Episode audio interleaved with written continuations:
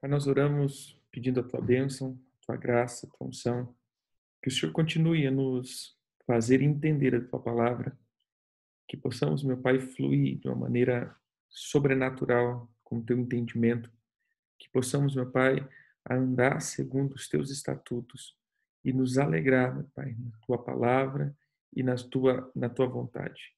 Que possamos encher a nossa alma do teu querer, encher a, tua, a nossa alma, meu Pai, dos teus mandamentos, para que possamos viver em nome de Jesus. Amém. Amém. Vamos lá. Estávamos falando sobre a palavra de João, capítulo 4. Evangelho de João, capítulo 4.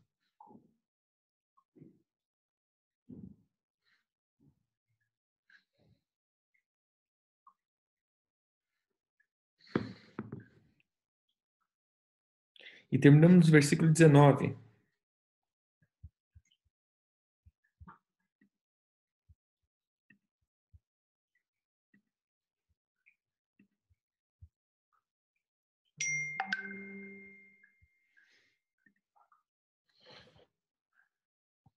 Quatro, dezenove.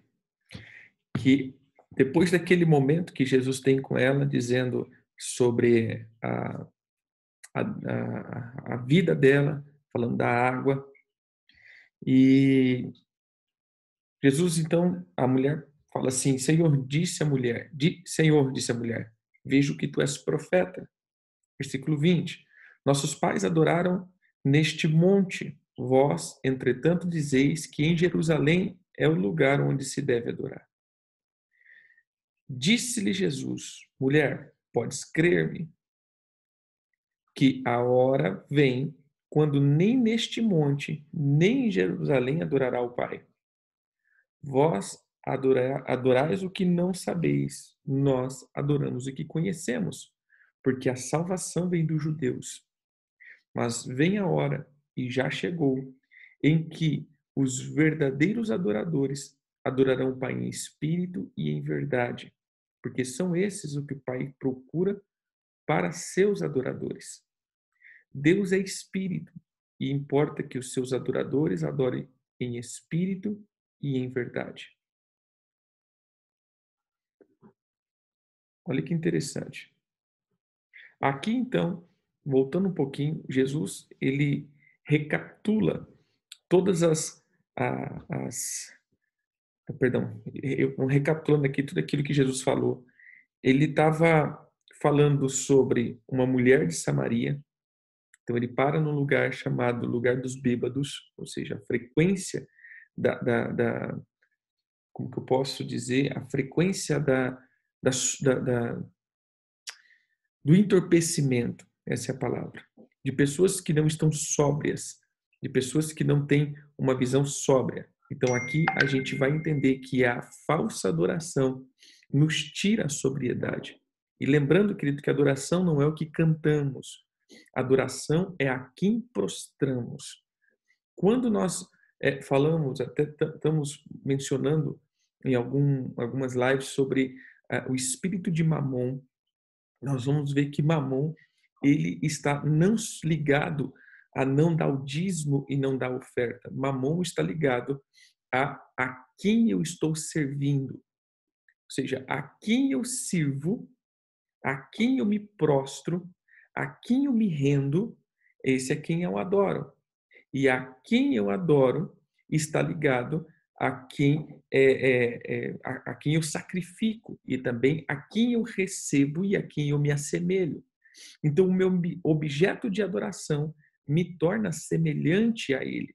Eu me torno, na verdade, semelhante ao meu objeto de adoração. O Senhor diz, né, é, em, em através de Davi, na verdade, Davi, ele faz um salmo dizendo essas coisas, falando o seguinte: se eu adoro a, a, a, aos ídolos de prata, de ouro, que não se move, que não cheira, que não ouve, que não vê, eu me torno semelhante a eles. Ele termina torne-se semelhante a eles, os que adoram esse tipo de, de, de, de obra. O que seria isso? Tudo que eu presto adoração, a quem eu me prostro, a quem eu me rendo, é que eu recebo a semelhança. Veja, Deus é espírito. E os que o adoram precisa adorá-lo em espírito. Então, somente quando eu me assemelho a Deus, ou à medida que eu me rendo a Ele, eu vou me assemelhar a Ele. Mas, se eu adoro ou a falsa adoração está na minha vida, então eu começo a me parecer com o meu objeto de adoração. Então, servir, o adorar, o prostrar, ele está ligado aí a uma semelhança. Mas o que eu acho mais interessante é Jesus ele diz o seguinte, versículo 23, na verdade, versículo é, 20. É, a mulher diz: Nossos pais adoravam neste monte. O que, que era adorar no monte aqui? Adorar no monte é o monte que a gente vai? Não, adorar no monte aqui era o lugar onde estava o altar, que eram os dois bezerros de ouro. Então, samaritano. Nossos pais adoraram nesse monte. É... E aí ela continua dizendo: e vocês é, dizem que é em Jerusalém o lugar da adoração. Então, onde a gente vai adorar? Os dois bezerros ou lá no templo? No, no, no, no, no templo que foi construído, diante da arca, aquela coisa toda. E ele diz: nenhum lugar mais. Não vai ser mais assim. Não vai ser mais desse jeito que se colocará a adoração. A adoração ela vai ser manifestada agora dentro de um espírito, ou seja, o teu espírito, ele será a, o altar da adoração. O templo ali, ele representa esse, esse, esse espírito.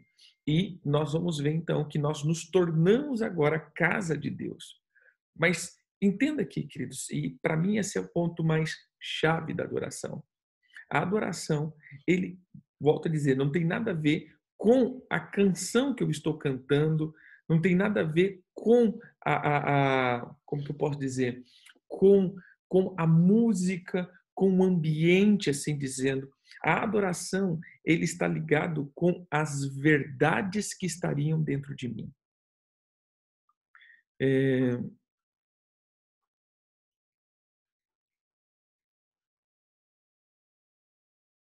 Sim, seria isso, Kátia. Então, a gente vai, vai entender é, exatamente, é, pastor Elda.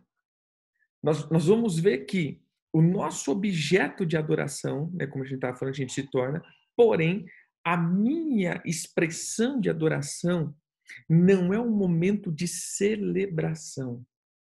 E é nesse ponto onde eu quero chegar à expressão do adorador.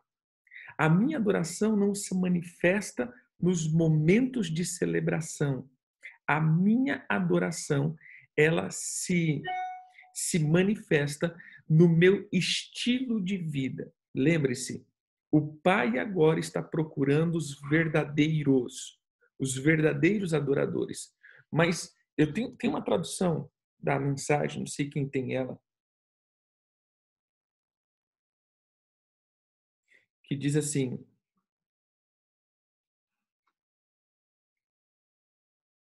versículo 23 e 24. O que conta para Deus é quem você é e como você vive.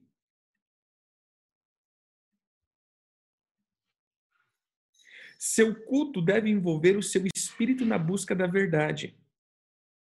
Este é o tipo de gente que o Pai está procurando aquele que é simples e honesto na sua presença, em seu culto. Deus é espírito. E quem o adora deve fazê-lo de maneira genuína, algo que venha do espírito do mais íntimo do seu ser. Então preste atenção, a minha adoração, ela vai acontecer na sede, na sede da minha alma, a adoração ela vai acontecer quando as verdades do Senhor entrar dentro de mim de tal forma que essa verdade ela vai começar a colocar a presença, ou seja, a potência do Espírito dentro dessa, dessa transformação. Então, a adoração ela está mais ligado à transformação da palavra de Deus na minha alma do que a canção que eu estou vivendo. Então as pessoas não entendem e, e, e começam a colocar sobre a adoração sendo esse, esse momento de culto, esse momento que eu louvo. Não. Na verdade, o verdadeiro adorador, ele é aquele que todos os dias está sendo transformado pela palavra do Senhor. O verdadeiro adorador é aquele que está cheio da palavra e a palavra começa então a transformar a sua vida e aí ele passa a expressar essas verdades e essas verdades então se torna a canção dessa pessoa.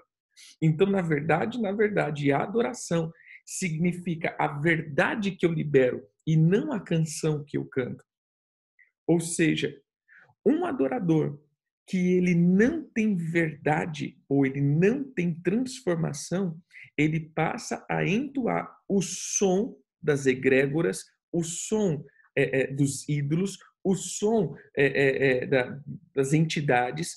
Então, ele vai manifestar uma canção, na verdade, entronizando muitos outros deuses e não o Senhor. Por isso, nós temos que observar muito bem na, que, que, na verdade, a adoração não tem nada a ver com música, tem a ver com servir. Se nós colocarmos, vamos lá, se colocarmos os levitas, os levitas eram tantos, mais de 30 mil, porém 3 mil só eram os cantores. E o restante eram os que serviam, eram os que estavam uns recolhendo ah, o tabernáculo, outros é, é, servindo no sacrifício, outros é, eram os porteiros, outros eram não sei quem, ou seja, esses eram os compostos de levitas que nós falamos, né? Quando nós falamos, ah, esse aqui é levita, parece que está levitando, né? Vive levitando. Mas não, na verdade, a questão aqui é que os adoradores, eles vão viver uma verdade. E aí é o que eu sempre tenho perguntado, irmão, qual é a verdade que você vive? Se os irmãos prestarem atenção, a maioria das vezes a gente sempre costuma dizer, querido, preste atenção, qual é a tua motivação? Porque a tua motivação, na verdade, é o que expressa de dentro do teu coração. Então, vamos lá, mais um pouquinho nesse, nessa questão. O que eu cantei, na verdade, é o que eu estou expressando e vivendo? Observa os cânticos de Davi. Todos os cânticos de Davi sempre estão expressados ou estão é, é, cheio, repleto de situações que ele estava vivendo. Porque Davi foi segundo o coração de Deus. Porque, na verdade, os salmos, né, tá, a Bíblia está cheia desses cânticos de salmos, de um homem chamado Davi. Por quê? Da maioria, né? Por quê? Porque ele cantava ou expressava o que vivia. Ou seja, a manifestação do cântico dele era a expressão do culto dele. E aí entra naquilo que nós temos falado sobre sair das obras de Beuzebu. Porque Beuzebu, ele vai fazer com que eu fale algo, porém viva outro. Essa era a expressão dos fariseus. Essa era a expressão de que Jesus confrontava os fariseus. Jesus não confrontava a, a, a, os fariseus, mas eles confrontavam a doutrina que ele seguia. E uma delas é: vocês atam diversos fardos, porém vocês não pegam nenhum, vocês não carregam, vocês não, não, não querem colocar ou não querem viver aquilo que você está falando que deve se viver. Ou seja, é fácil falar para alguém, não faça isso, porém eu faço isso. Então, o que o Senhor estava dizendo é: olha, não tem mais lugar Agora é o ambiente, o ambiente da verdade. O que você tem que lançar diante de Deus, o que o Senhor está escutando, é na verdade a verdade que você vive. Por isso o Senhor sempre falava em verdade, em verdade. E quando nós expressamos a potência do Espírito, a potência do Espírito, ele sempre foi colocado como o Espírito da Verdade. O Espírito da Verdade que o mundo não pode ter. Então, irmãos, vamos lá. Trazendo para cá de novo sobre a adoração. Aquela mulher vivia uma mentira. E o Senhor revela aquela mentira. E nós vimos que ele diz assim: é, agora você falou a verdade. Isso que você disse é verdade. E aí, então, abre-se o olho dela para que ela entenda sobre quem é o Messias. E aí, então, o Messias entra e transforma a vida dessa mulher e ela passa depois, saindo dali, evangelizar uma cidade. E a Bíblia diz que aquela cidade foi impactada pela transformação ou pela palavra. E depois aquela cidade diz assim: olha, nós ouvimos ela falar, porém agora não cremos por aquilo que ela falou, porque agora nós estamos ouvindo o Senhor. Então, quando olhamos aqui, o verdadeiro adorador levará as pessoas à pessoa de Cristo. Mas como eu vou levar alguém à pessoa de Cristo se eu mesmo não estou sendo cheio dessa pessoa? Então, quando eu falo a verdade que eu vivo é aquilo que está em mim, eu derramo sobre a vida das pessoas.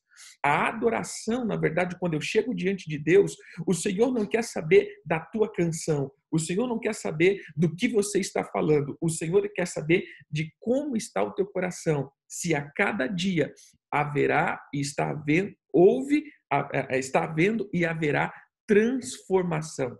A tua alma, ela tem que ser transformada com a verdade. E essa é a verdadeira adoração, quando há uma transformação. Eu estava lendo né, em, em, algumas coisas, em números, é, e era tão interessante que aquele povo ele tinha acabado de, de, de vir do monte, da presença do Senhor. O Senhor tinha acabado de falar com eles. A Bíblia diz que eles andaram um caminho de três dias, querido, três dias. E depois de três dias, ele diz assim: e a alma dessas pessoas, a alma dessas pessoas desejou o Egito. Ou seja, mesmo ouvindo a palavra do Senhor, mesmo tendo contato com a palavra do Senhor, o coração dessas pessoas não era transformado. Então, por isso eles sempre murmuravam. Lembra que eu falei ontem que a murmuração é o oposto da adoração? Porque a adoração é a potência que eu libero do meu espírito e da minha alma, transformada pelo poder e pelos frutos do espírito. Porém, a murmuração é a potência de Leviatã que é demonstrada e derramada de mim. Vamos lá. Deixa eu só fazer uma pergunta aqui. É, é, a, a gente tem trabalhado muito essa questão da alma. Como o apóstolo Paulo diz, vamos, a, abra aí, em Romanos. Romanos 12.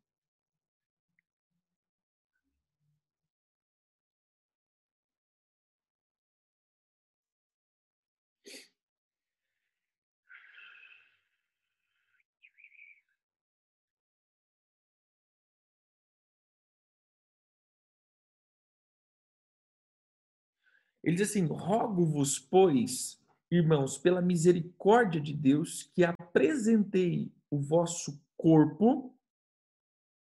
É, é interessante aqui que o corpo ele não está só referindo ao corpo físico, pode ser também o corpo espiritual ou corpo celeste, que a palavra aqui é soma, que é de sozo, né? De ser salvo ou de salvação. Então ele está apresentando o corpo da salvação. Mas, apóstolo, quem é o corpo da salvação? Como assim o corpo da salvação? Vamos lá. A palavra corpo aqui é a palavra soma no grego. E a palavra soma vem de soso, que aí soso ele tem uma, uma, uma conotação de ser seguro ou estar seguro, manter-se a salvo, resgatar do perigo, da destruição. É, ele está dizendo, então, da questão da, da próprio é, é, é, de estar livre da penalidade é, é, messiânica ou do juízo final. Então, quando nós falamos do corpo aqui, ele não está apresentando só esse corpo, ele está dizendo do corpo da salvação. Mas qual é o corpo que vai ser salvo? Qual é o corpo que vai encontrar salvação? Ontem eu estava ministrando um pouco sobre isso, mas vamos lá. Ele diz assim: é, porque apresentei o vosso corpo por sacrifício vivo, santo e agradável, que é o vosso culto racional.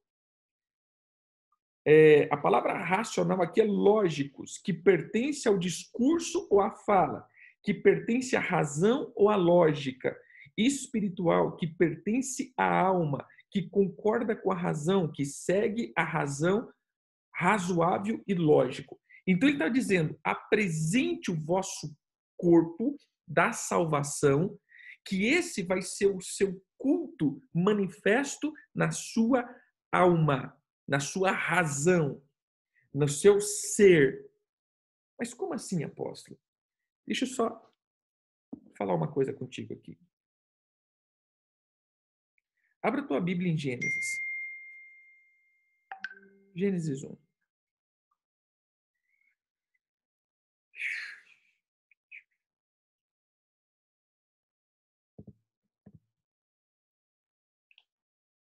Gênesis 1, capítulo 27, 26, versículo 26, perdão. Também disse Deus. Eita, tem gente para entrar aqui. Também disse Deus: façamos o homem a nossa imagem. Vamos lá. A palavra aqui é façamos. Beleza? façamos o homem. Versículo 27. Criou Deus, pois o homem a sua imagem. Preste atenção. Primeiro Deus fala, façamos. A palavra aqui é assar realizar, fabricar. Depois ele diz assim: criou, façamos futuro. Depois ele criou. A palavra criou é bara. Capítulo 2, versículo 7. Então formou o, o Senhor Deus o homem do pó da terra.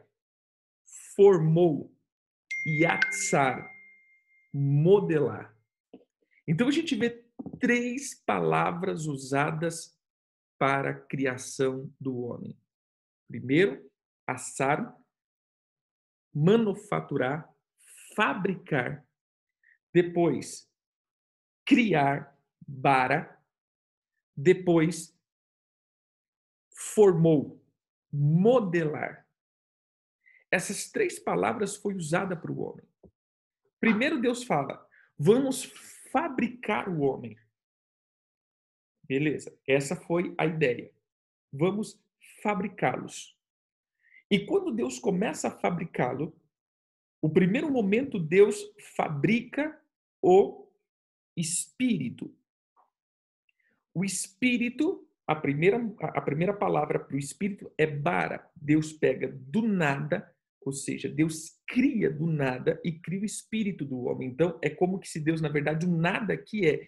Deus tirou da essência dele e da essência dele Deus faz o espírito humano. Então, o espírito do homem sai de dentro de Deus, da essência, da matéria Deus. Beleza? Depois, Deus formou, pegou a terra que já existia e formou o corpo do ser humano. Até aí tudo bem. Porém, agora, Deus disse que ele sopra esse. Preste atenção, querido. Ele sopra esse espírito dentro desse corpo e o homem passa a ser alma vivente. Entenderam aqui? Então vamos lá. O espírito foi criado para em Deus. O corpo foi formado da terra. Porém, a alma do ser humano, Deus não criou e Deus não formou. A alma do ser humano é simplesmente a junção, ou seja, a alma do ser humano, ela nasce desses duas matérias, da essência de Deus e da porção da terra. E, no, no, eu uso um termo, mas não é bem esse termo. É como que a alma do ser humano não foi Deus, entre aspas, que o fez. A alma do ser humano é a junção desses dois. Ou seja, Deus não pegou e formou e nem criou e nem estabeleceu a alma do ser humano. É como que se duas matérias é, juntasse, formasse uma terceira matéria. Então, essa matéria alma agora é o ser do ser humano. Eu só faço uma pergunta. Vamos lá.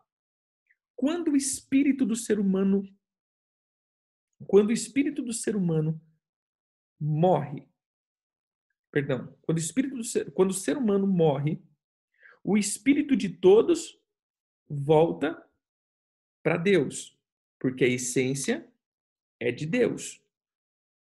O corpo do ser humano volta para a terra, porque é da terra. Mas e a alma? Volta para onde?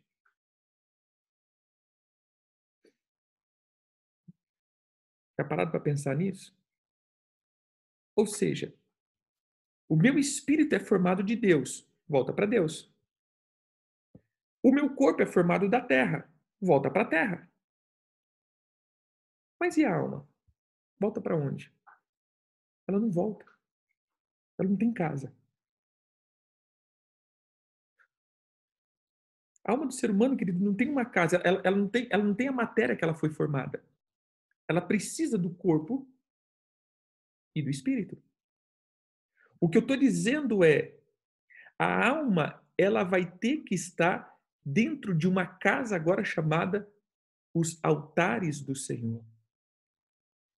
Essa alma agora, ela é responsabilidade minha, porque eu sou isso. E o que eu fiz com a matéria espírito e o que eu fiz com a matéria corpo, ele resulta na matéria alma. Por isso o Senhor agora está provendo um lar para essa matéria alma. Que agora essa matéria alma vai ter uma casa, que vai ser a nova Jerusalém, os novos céus, ou vai ser o inferno. Por isso, essa, essa alma agora, ela precisa ser cheia da verdade. E aqui tem duas coisas manifesta. Ou eu vivo a verdade, ou eu vivo a mentira.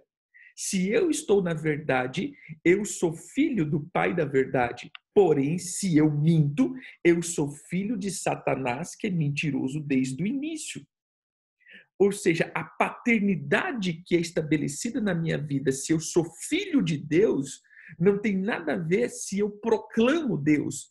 É, na verdade, se eu vivo segundo o espírito da verdade, ou se eu vivo o espírito do engano. O que está em jogo aqui é o que a minha alma tem se transformado.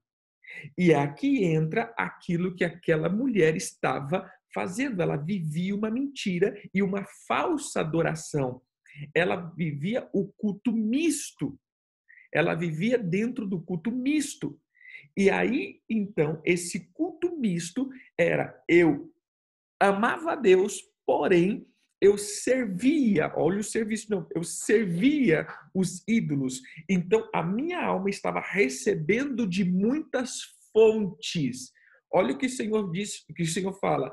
A fonte, se você crê em mim, crê alma, se você crê em mim, de você fluirá uma fonte de água viva que vai jorrar para a vida eterna, ou seja, da tua alma vai jorrar coisas que na tua alma vai se conectar com o espírito verdadeiro e vai jorrar essa água para alcançar a vida eterna. Então, irmãos, eu preciso entender que a minha vida de transformação da verdade é a minha adoração. Eu sei que nós, como ser humanos, não estamos pleno, pleno na verdade, ou seja, nós estamos sendo transformados pela verdade. Todos os dias estamos sendo transformados. E a minha adoração é exatamente isso. É, outrora eu era um enganador, agora eu fui transformado pela verdade e na minha alma não há mais engano. Outrora eu era um mentiroso, porém agora eu fui transformado pela verdade e agora eu não sou mais mentiroso. Outrora eu era um assassino, porém agora eu fui transformado pela verdade e agora eu não sou mais assassino. Outrora eu era um roubador, agora eu fui transformado pela verdade e eu não sou mais um roubador. O meu culto está exatamente colocado aí, naquilo que eu estou sendo transformado, naquilo que eu estou sendo moldado pela palavra. Então, a minha adoração está no processo de transformação. A minha adoração não é o que eu estou cantando, mas é a transformação que está acontecendo dentro de mim. O que impactou aquela cidade com aquela mulher? É que ela chegou falando da verdade do Messias, ou seja, a transformação que aconteceu naquela mulher. E aquele povo diz: Olha, eu ouvi essa mulher falar, em, outros, em outras palavras, eu ouvi o cântico que saiu dessa mulher, porém, Agora, meu irmão, eu não estou mais ouvindo o cântico dessa mulher, eu estou ouvindo o teu cântico. Sabe o que seria isso? A outrora eu ouvia a palavra do irmão fulano de tal, mas o irmão fulano de tal está sendo tão transformado pela palavra que a palavra que sai do irmão fulano de tal parece-se a própria palavra de Deus. Lembra que as pessoas falavam isso de Jesus? Quem é esse? Porque parece que ele acabou de sair da presença de Deus, parece que ele estava do ladinho de Deus, parece que ele está vendo Deus. É diferente o ensino desse homem. É o que falava de Jesus. É diferente quando ele fala, aquilo que ele fala manifesta uma vida, manifesta algo, não é só uma palavra, não é só um dizer, não é, não, não, não é uma, uma, uma teoria, não é um, a, a teoria pode ser até boa, mas parece que não está viva. Porém, o que Jesus falava, as pessoas ficavam, cara, parece, não sei, é, parece que está liberando aquilo que estava no céu através dele. Isso é a verdadeira adoração. Então, o que nós temos que entender é que a adoração é o modo, o, é, o modo, ou que modo, ou como eu estou transformando a minha alma através da palavra. Isso é adoração. É quando eu chego, agora observa Davi de novo. Quando Davi chegava diante de Deus, ele expressava com cânticos aquilo que ele estava vivendo. Senhor, é, tem, tem um, um, uma tradução da, da mensagem, que eu acho que eu esqueci o salmo, que ele diz assim, é, deixa eu pegar aqui, né? Tem como eu pegar, não adianta eu falar.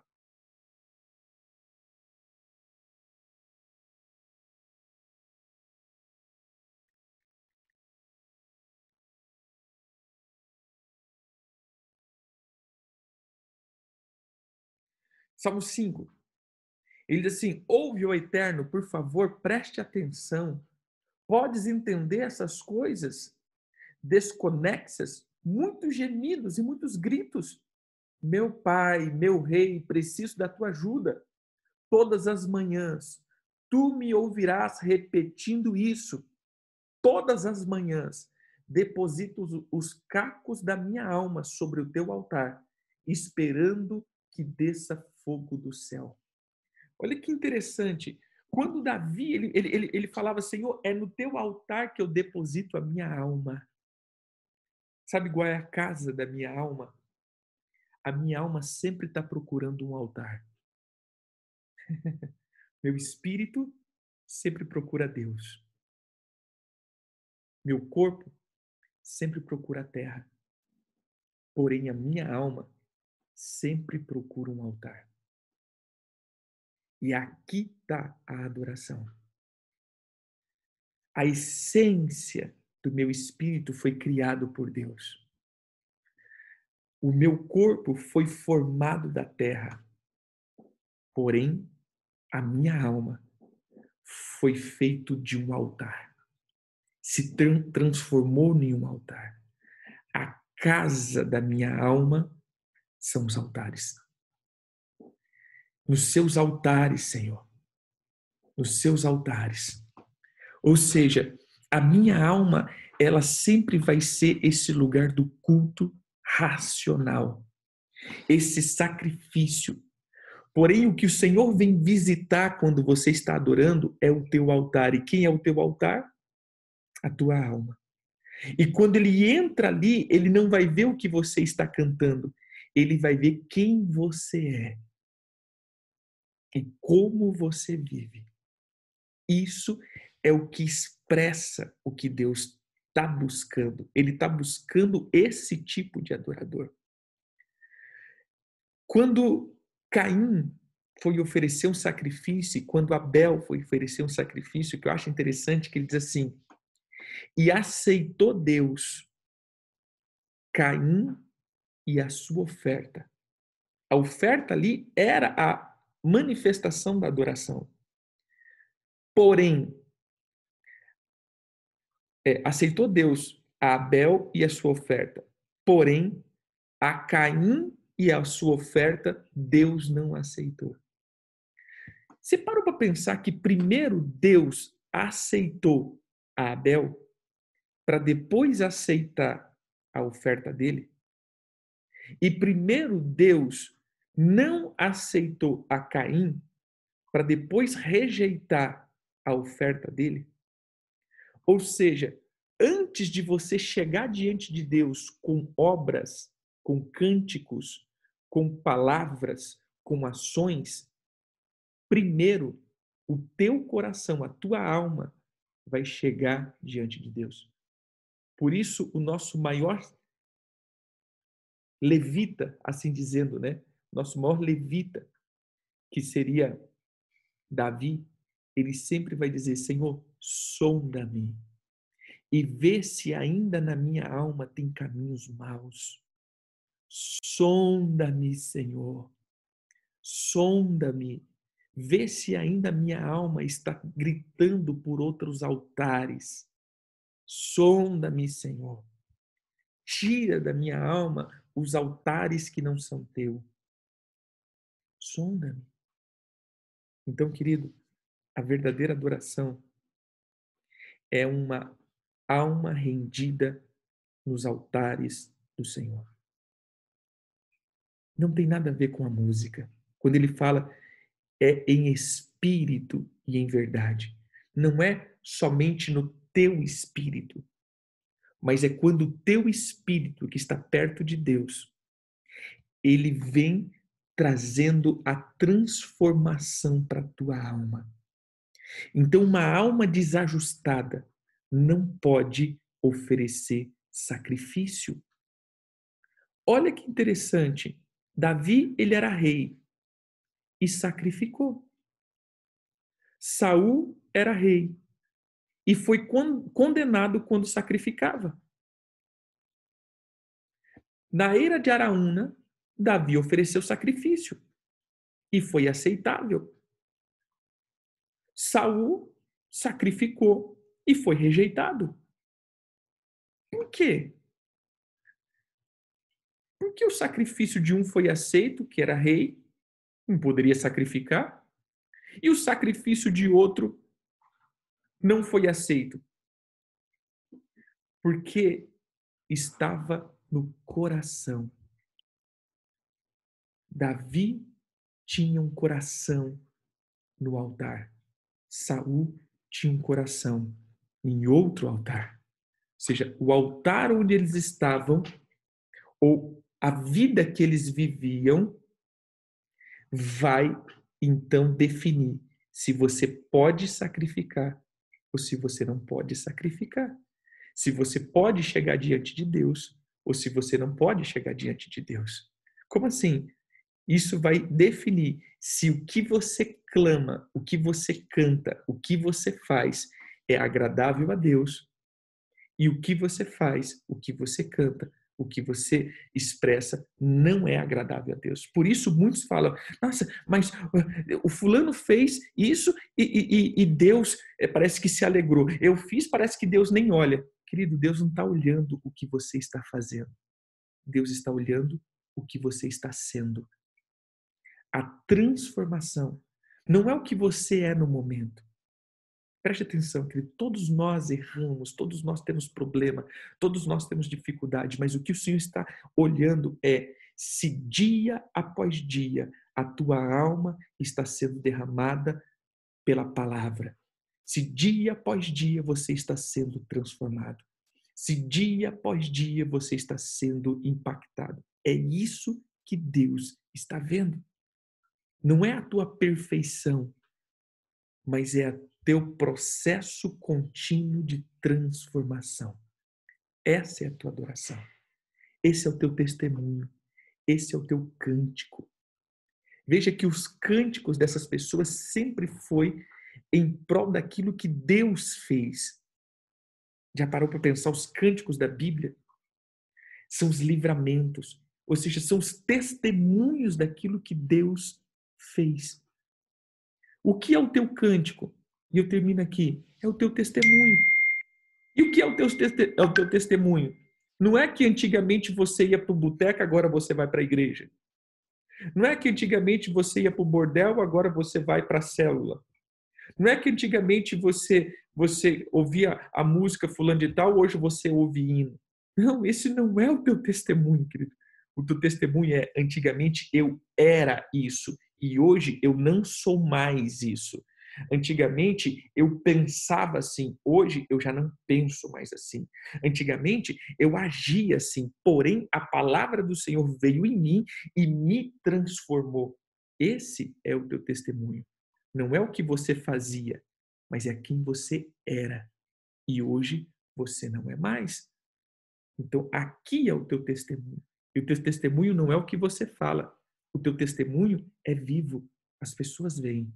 Cara, mas como essa pessoa mudou? Meu Deus! Você vê como que ela está diferente. Isso é o testemunho.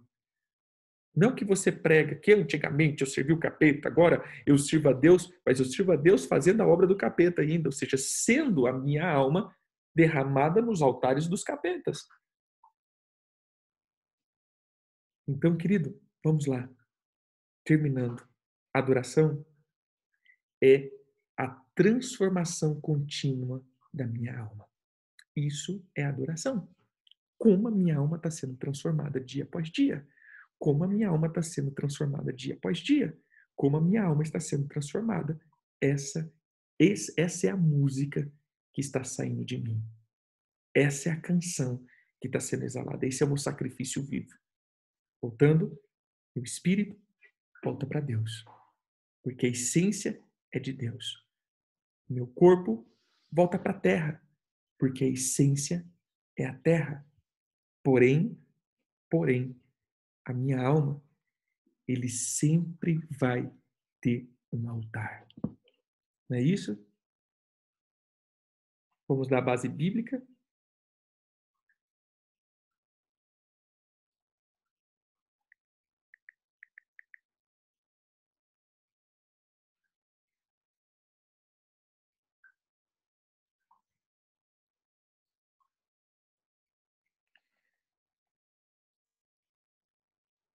É.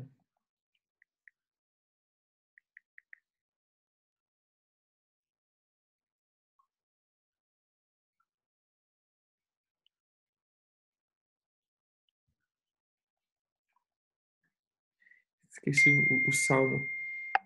lembra aquele salmo que fala dos pardais? Esqueci o endereço. Alguém lembra aí?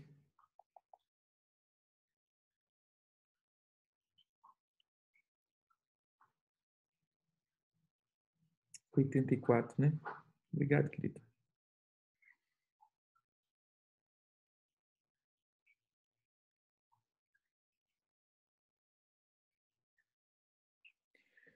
Quão amáveis são os teus, o teu tabernáculo, Senhor dos exércitos.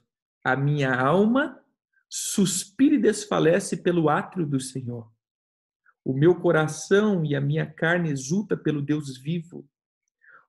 Par, o pardal encontrou casa. A andorinha encontrou ninho, onde acolhe os seus filhotes.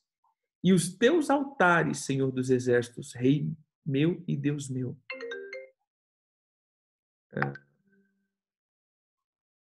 Perdão aqui. Ninho para si, onde acolher seus ninhos. E eu, os teus altares. Olha que interessante. O pardal encontrou lugar. A andorinha encontrou seus ninhos. E eu? Eu aqui é o quê? Eu aqui é a alma. Ou seja, a minha alma encontrou os teus altares. Então, a casa da minha alma chama altar. Amém? Essa é a verdadeira adoração. Amém, queridos? Vamos orar? Pai, em nome de Jesus, eu quero declarar a bênção sobre a vida dos teus filhos e que eles possam encontrar nos teus altares toda manifestação do Senhor, em nome de Jesus. Que a verdade da tua palavra seja encontrada na vida dos teus filhos e que eles possam, Senhor, ser cheios do Senhor. Que a tua palavra possa transformá-los dia após dia e que essa seja a canção que os teus filhos viverão em nome de Jesus. Amém. Bem, queridos, Deus abençoe. Deus abençoe.